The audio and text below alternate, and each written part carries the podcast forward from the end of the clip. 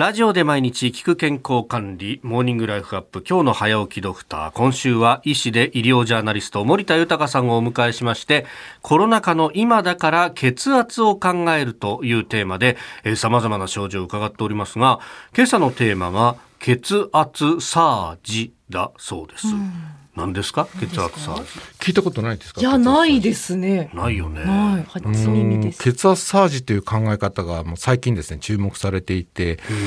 健康診断では血圧が正常とされるのに、うん、あるタイミングだけまるで高波のような血圧の急変動を起こしている状態なんですね。へえそんなことがあるんですか？例えば5日間朝に血圧を測って最も高い日の値と最も低い日の値の差が 20mmHg 以上。このぐらい差があるとこれがまあ高波のような血圧の急変動ということで血圧サージではないかと考えられるんですね。あるいはこう1日に何回か血圧を測って、はい、あの高い時の最高血圧とそんな高くない低めの最高血圧これを比べてみてですね20以上差がある場合これも血圧サージと言われてるんですね。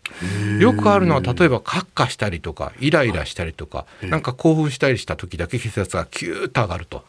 いうのがこれは血圧サージなんですね。でこの血圧サージがある場合ですね、たとえ高血圧と診断されていなくても脳卒中とか心臓病などのリスクが高くなると考えられていて、血圧サージのある人は正常の2.5倍、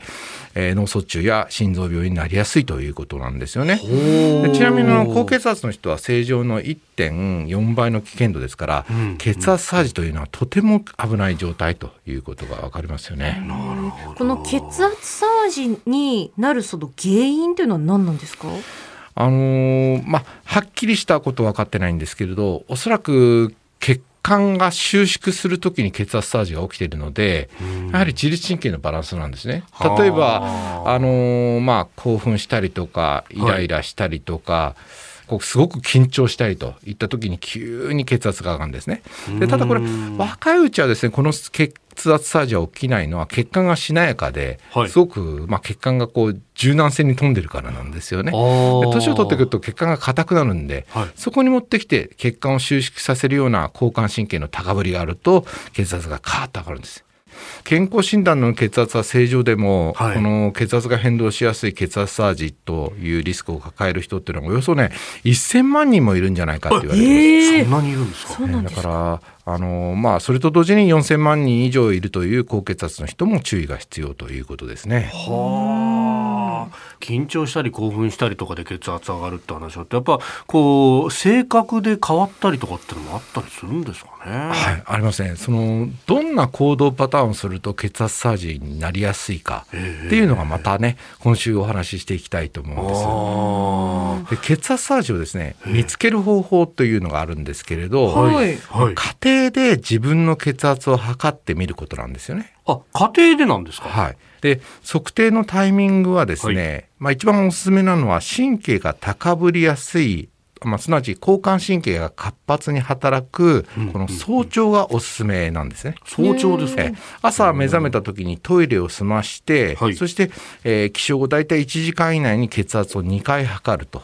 でこれを5日間続けていただいてノートに書いていただくと。はい、でまあ最高血圧が例えば135以上が何度も生じてで最高血圧同士の差が20以上あるんだったら注意と。でまあ、一般的にはその、まあ、交感神経というのは朝高ぶるんですよね、はい、ただ日中とかもですねやはり仕事の後とか何かこう自分でこうストレスなことが起きたとか興奮緊張こういった後には高まることもあるんで、まあ、ちょこちょこ血圧を測ることでこの自分の最高血圧あるいは最低血圧の変動っていうのを、はい、あのメモしておくってことは大事ですよね。あえー、明日は血圧サージの手軽な対策法についても伺ってまいります。医師で医療ジャーナリスト森田豊さんでした。先生明日もよろしくお願いします。よろしくお願いいたします